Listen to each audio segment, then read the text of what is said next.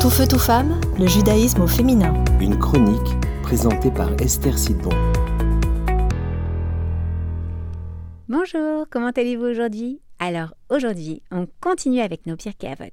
Et la Mishnah qu'on va étudier ensemble aujourd'hui, elle va vous permettre et nous permettre de comprendre ce qui se passe au niveau du monde spirituel, disons, lorsqu'on fait ce qu'on appelle une, une mitzvah.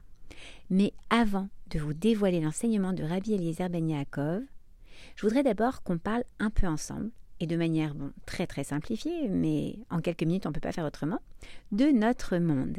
Et quand je vous parle de notre monde, c'est parce que, vous l'aurez compris, il y a différents mondes. Et celui dans lequel nous vivons, c'est le monde de l'action. Lorsque dans ce monde j'agis, eh bien, un peu comme dans un miroir, ça va avoir un effet dans les mondes supérieurs, qui sont en fait des mondes, disons, un peu plus spirituels que matériels.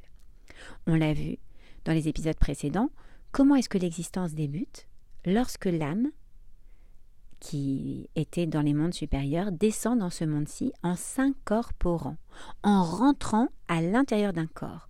Pendant toute la période où l'âme est habillée dans ce corps, eh bien, elle peut agir dans ce monde, en quelque sorte. Le corps est une sorte de vêtement qui permet à l'âme, qui fait partie des mondes spirituels, de venir agir dans ce monde. Ok?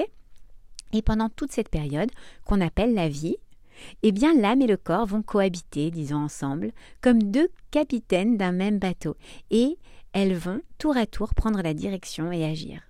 Toute la chassidoute d'ailleurs est basée sur comprendre comment est-ce que la neshama, l'âme, peut arriver à diriger le nefesh, le corps, l'âme corporelle, disons, et donc agir pour accomplir la mission qu'elle est venue réaliser dans ce monde. Et après cette période qu'on espère de 120 ans, la vie se termine, c'est-à-dire que donc l'âme quitte le corps et elle remonte. Et là, elle va se trouver devant un tribunal céleste. Et Hachem va lui demander Alors, as-tu accompli ta mission sur terre Dans le monde de l'action? Par exemple, si cette âme s'appelle Sarah Bat Rivka, eh bien Hachem lui demandera As-tu été Sarah Bat Rivka?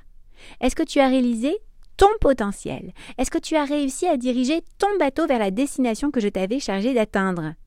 Et ensuite, le film de la vie que cette personne a passée dans le monde de l'action va passer devant ses yeux, avec les merveilleux accomplissements qu'elle a faits, mais aussi avec les erreurs de direction, les fautes également. Et une fois que ce film de sa vie, de la vie de cette Sarah, qu'elle a vécue, qu'elle a passée, eh bien, une fois qu'il a été diffusé, il va y avoir la projection d'un deuxième film, celui de la vie que cette personne avait le potentiel de vivre, qu'elle avait le potentiel de devenir, mais qu'elle n'a pas vécu.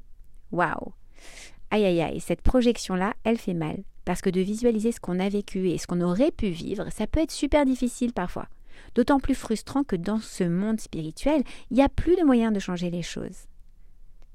Alors voilà dans quelle situation se trouve cette âme face au tribunal céleste. Et comme dans chaque tribunal, eh bien il y a des accusés, des personnes qui sont mises en examen, disons, et puis il y a des avocats, et dans ces mondes supérieurs, les avocats sont des anges. Alors revenons à présent à notre Pirkei Avot. Rabbi Eliezer Ben Yaakov nous enseigne celui qui fait une mitzvah acquiert un ange défenseur. Celui qui fait une avéra, une faute, un ange accusateur.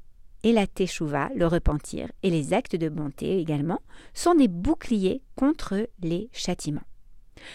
Alors, lorsque dans ce monde, pendant son existence, une personne fait une mitzvah, elle crée un avocat défenseur qui, à ses 120 ans, viendra témoigner et défendre les actions de cette personne devant le tribunal céleste.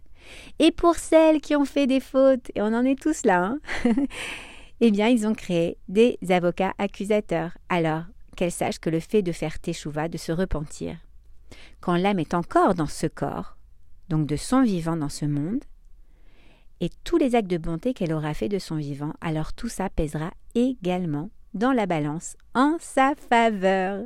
Quel bel enseignement. À la semaine prochaine. Tout feu, tout femme, le judaïsme au féminin.